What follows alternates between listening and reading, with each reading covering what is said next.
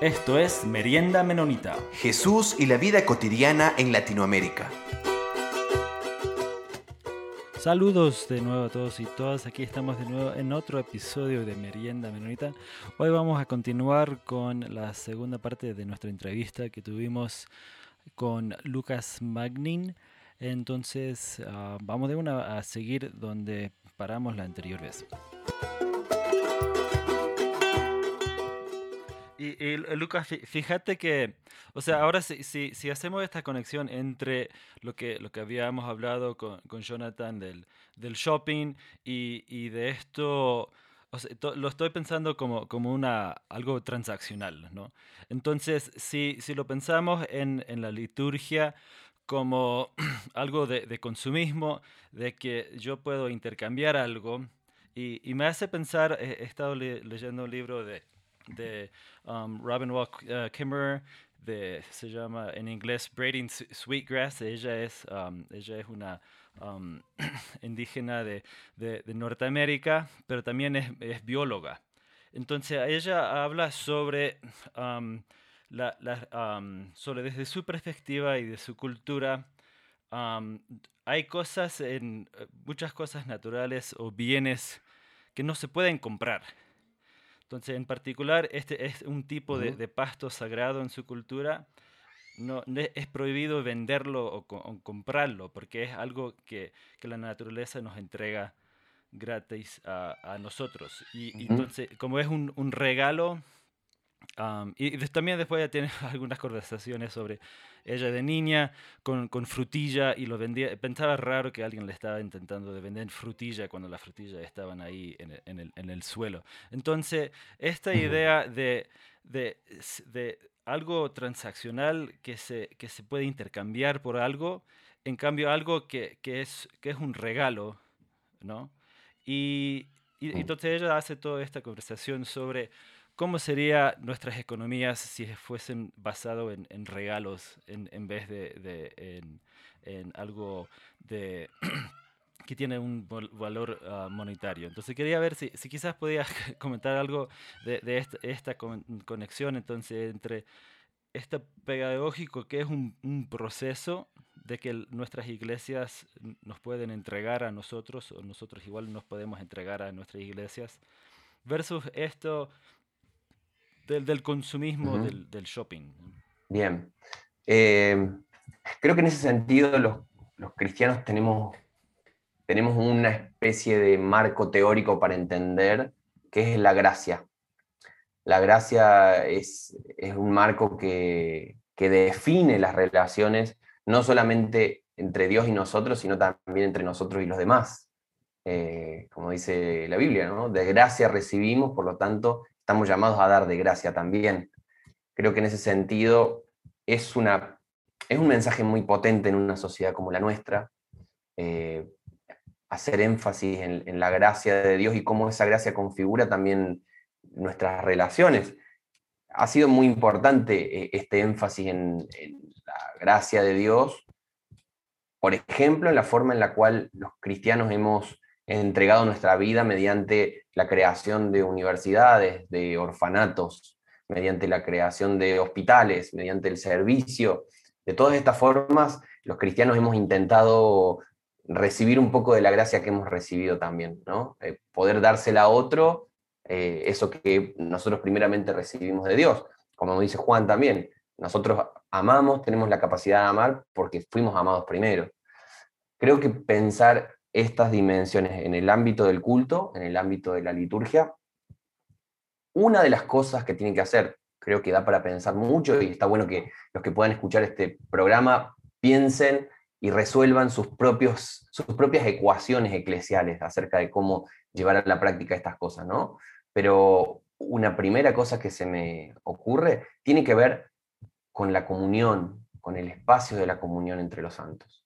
Em, hacer énfasis en la gracia, en esto que Dios nos ha dado gratuitamente y por lo tanto nosotros también damos gratuitamente a otros, creo que abre la cancha, eh, abre la mesa en algún punto, porque no, no genera, no debería generar entre nosotros relaciones de dependencia eh, con algunas figuras, con algunos personajes, con algunos discursos, sino más bien es una mesa en la que se incluye al otro, porque imagínate, si fui incluido yo, ¿cómo no va a ser incluido el otro también? Si Dios me perdonó a mí, ¿cómo no voy a perdonar yo a mi hermano también? Entonces, creo que eso es un gran aprendizaje y que conecta un poco con lo que decías recién, eh, Peter, sobre la cuestión de la pandemia.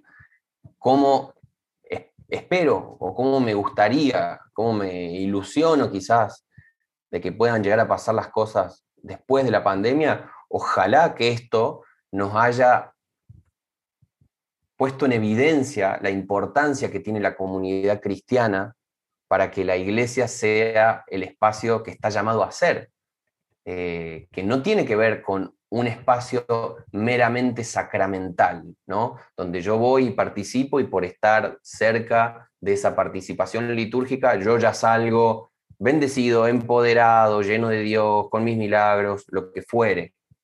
No es un espacio litúrgico eh, sacramental donde yo entro y salgo, sino que es un lugar, yo soy parte de la comunidad de los santos. Y es, un privilegio cuidar de la comunidad de los santos, eh, que ese es es parte de la tradición de la Reforma Protestante y Lutero hizo mucho hincapié en la cuestión del el aspecto del el sacerdocio de todos los creyentes, pero creo que fueron justamente los, grupos anabautistas, eh, la tradición menonita, los que han insistido de forma más radical en este punto, eh, donde muchas veces la, la, reforma magisterial, la reforma clásica, la tradición reformada, digamos, terminó reproduciendo algunos sentidos litúrgicos muy heredados de, una visión verticalista medieval. Creo que han sido los grupos más de la Reforma Radical, los anabaptistas, los menonitas, los que han hecho mucho énfasis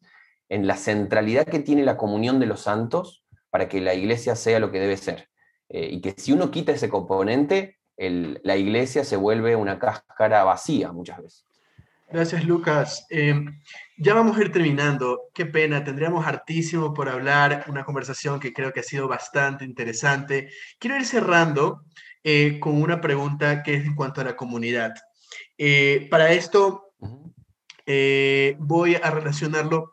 Hay un teólogo que me interesa bastante, se llama Stanley Howard, es un teólogo estadounidense, y él habla eh, por cierto, hay una revista chilena que se llama Razón y Pensamiento Cristiano que tradujo alguno de sus, de sus, eh, de, una entrevista que tienen, y él dice ahí que hay que cuidarnos cuando un gobierno utiliza la palabra comunidad, porque en realidad está diciendo fascismo en el fondo. Eh, las sociedades industriales crearon una, una soledad en los individuos, dice Howard que los hacían dejar una comunidad, que desear una comunidad que los haga parte de un proyecto en común. Y él dice, pongamos el ejemplo de Estados Unidos luego del 11 de septiembre.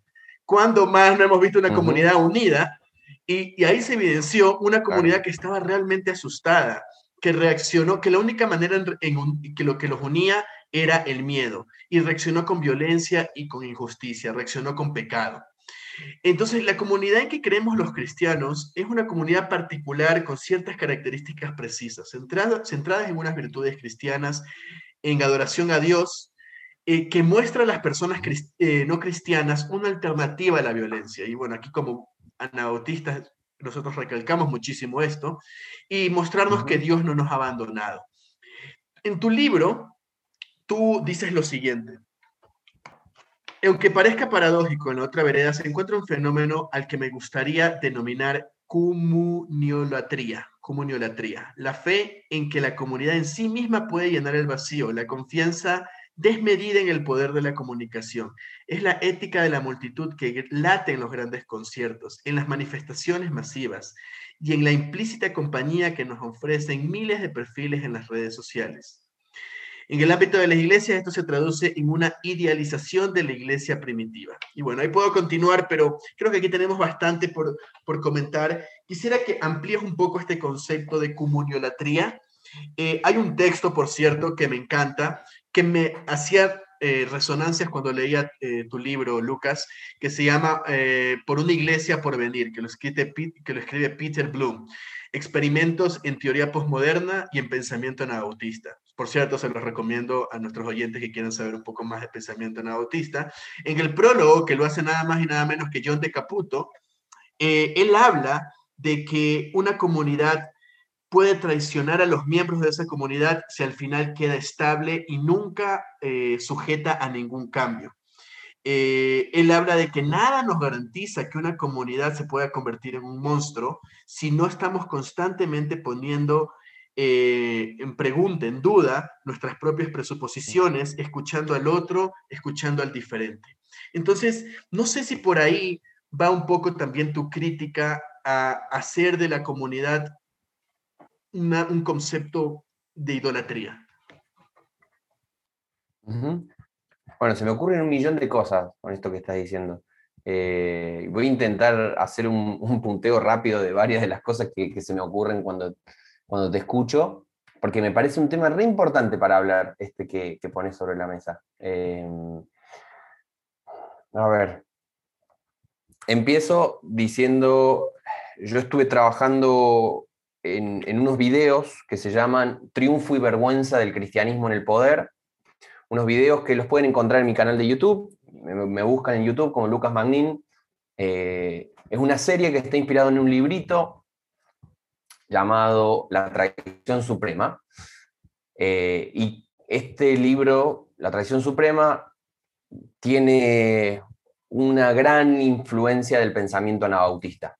Em, es muy fuerte esa línea, en buena medida, si, bien no, es la única referencia, pero en buena medida eh, a través de un teólogo español que se llama Antonio González, eh, y que Antonio ah, trabaja muy bien la cuestión de cómo los creyentes se relacionan con los poderes temporales, por así decirlo, y cómo la iglesia es una alternativa. Esa, lógica de la alternativa cristiana es algo que encontramos muy fuerte en el Nuevo Testamento y que definió la praxis de la iglesia primitiva.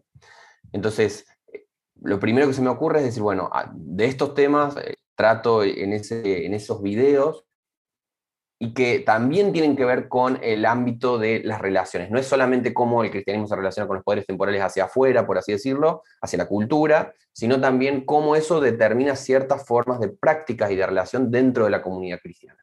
Esta cuestión de la comuniolatría es algo que he visto de manera bastante, bastante presente en ciertos grupos cristianos.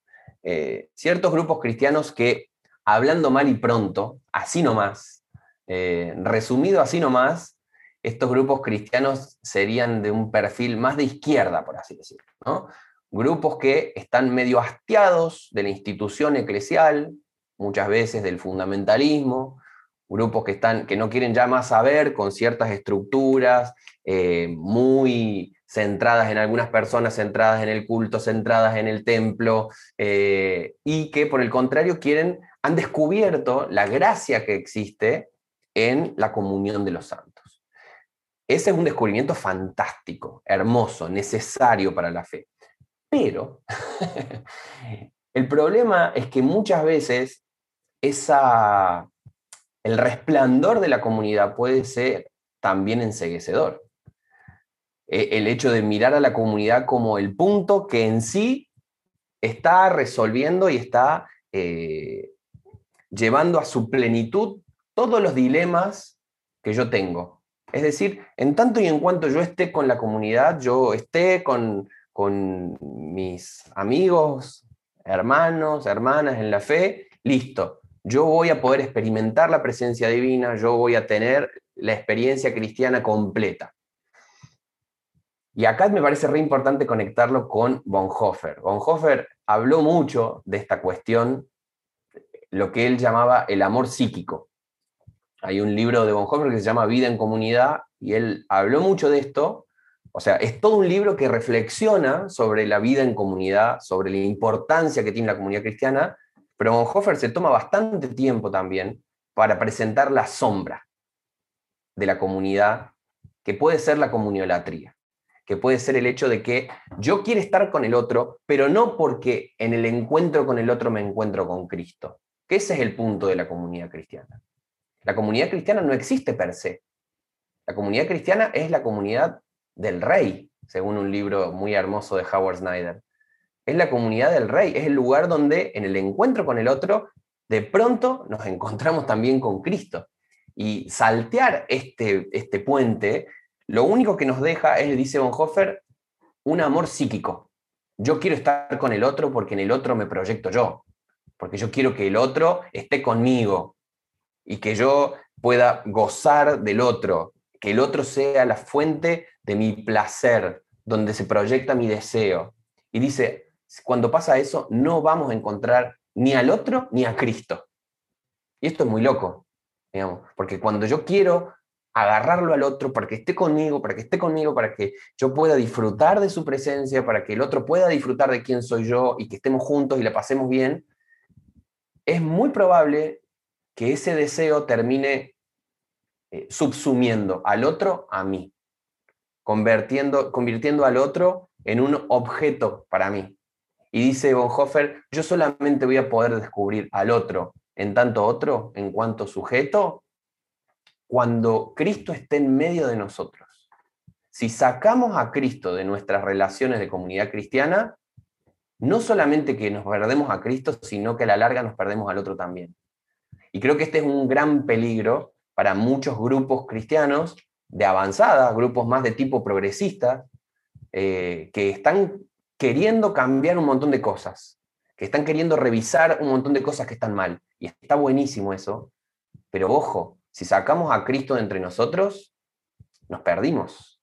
No nos quedamos ni con el pan ni con la torta, porque no nos vamos a poder ni encontrar con Él, ni encontrar con el prójimo tampoco. Bonhoeffer dice también, yo aprendo a estar con el otro estando solo, y aprendo a estar solo estando con el otro. Hay una relación dinámica en todo eso, y que en ese sentido la comunidad de los santos no va a, no va a llenar todas nuestras expectativas.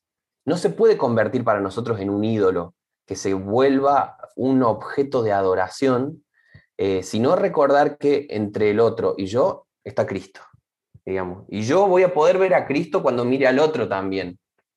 Pero si, si intento simplemente llegar al otro sin pasar por Cristo, me pierdo. Pero si intento mirar a Cristo sin mirar al otro, me pierdo también. ¿Sí? Es una relación eh, paradójica, una vez más. Em, y quizás, o sea, podría seguir con esto porque se me, se me despiertan un montón de cosas, ¿no? Pero estamos por, presentar una película, eh, una película documental que, que, estuvo dirigiendo mi esposa Almendra, que se llama El culto. Y en El culto, que es un retrato de cuatro reuniones evangélicas de la ciudad donde nosotros vivimos, se ve muy claramente las diferencias en el sentido de comunidad. Eh, cuatro iglesias se ve de forma muy diferente cómo cada una experimenta la comunidad cristiana, algunas de una forma más verticalista, otras de una forma más horizontalista. Eh, pero muchas veces, y esos son descubrimientos raros, ¿no? porque la vida siempre es mucho más rara de lo que nosotros imaginamos. Uno le gustaría pensar que, bueno, esta forma de organización de la iglesia es más copada, es mejor que esta otra, y después la realidad muchas veces te muestra que es más complejo que eso eh, y que en realidad muchos grupos, muchas instancias que uno diría, no, no va por acá la cosa, este tipo de organización no me gusta, eh, creo que es demasiado vertical, etc. Muchas veces han mostrado prácticas comunitarias más duraderas, eh, más vinculantes, que otros grupos que quizás uno naturalmente, a mí naturalmente me saldría a decir, estos grupos son más copados porque son más horizontales, porque están todos en el mismo punto, pero muchas veces esos grupos más horizontales en realidad están mostrando este amor psíquico del que habla Bonhoeffer. Eh, creo que eso se, explicita bastante bien en la peli eh, y que da para pensarlo mucho, porque a mí naturalmente me gustarían los grupos absolutamente horizontales, eh, donde todos nos entendamos desde esa lógica, pero si la horizontalidad simplemente es una forma de seguir plasmando mi propia individualidad, mi propio individualismo, que yo estoy con el otro en tanto y en cuanto el otro quiere estar en mis términos. Y en el momento en el que las cosas no son tan así, yo me distancio del otro, porque el otro de pronto tiene subjetividad. Ah, mira vos, qué horrible. Eh, entonces, creo que es un gran desafío no solamente apuntar a las estructuras y el cambio de las estructuras, que es súper importante y es muy necesario en este tiempo, que revisemos nuestras estructuras, pero ojo porque el pecado tiene unas formas bastante creativas de minar nuestras mejores intenciones y nuestras mejores estructuras. Entonces, la respuesta no es simplemente cambiar ciertas estructuras externas o ciertas formas externas, sino ver cómo ese pecado va eh, reptando eh, en nosotros, cómo va reptando para hacer que el otro se convierta simplemente en un espejo de mí mismo, que yo puedo eh, traer o llevar a mi antojo y cuando no me gusta lo que está diciendo tomo distancia porque de pronto ese cristiano es un cristiano nocivo o es un cristiano problemático. Bueno, lo cierto es que yo también soy un cristiano nocivo, yo también soy un cristiano muy problemático y que necesito de la gracia que me puede dar el otro. Necesito de, que el otro también me llame al orden, me llame al arrepentimiento, me llame al seguimiento de Jesús, porque no siempre mis intenciones van a ser las mejores. Muchísimas gracias, eh, Lucas, por, toda esta, esta conversación. Este, habías mencionado a Antonio González. nosotros lo, entrevistamos este, el año pasado, entonces animo a nuestros oyentes de, buscar ahí episodio 36, que una conversación que estuvimos con, con, Antonio González, muy, muy interesante también. Este, Jonathan, ¿algo más para, para cerrar? Agradecerle a Lucas tanto por el tiempo que nos dio aquí explicando algunas cosas bastante profundas. Me imagino que debe haber sido todo un desafío. Creo que Lucas tendría muchísimo más que desarrollar, pero también agradecerle por el ministerio, por el desafío que nos deja para bueno, una generación mía ya no tan joven, pero para los jóvenes que vienen, que busquen pensar el cristianismo dentro de la cultura. Hubiera querido, déjame decirte esto, Lucas, hubiera querido tener tu material cuando yo era adolescente. Entonces creo que el trabajo que estás haciendo, te agradezco, es muy importante. Un placer. Gracias, Che. Muchas gracias. Bueno, muchísimas gracias Lucas y también agradecemos a todos nuestros oyentes y casi iba a decir que a ver qué tiene Marcos para hoy, pero sucede que está de vacaciones, entonces van a tener que esperar hasta la semana que viene. Como siempre agradecemos a la Red Monita de Misión y a la revista Animatus World por hacer este espacio posible comentarios vertidos en este programa no representan necesariamente la opinión de Merienda Menonita, la Red Menonita de Misión o Anabaptist World. Esto fue Merienda Menonita.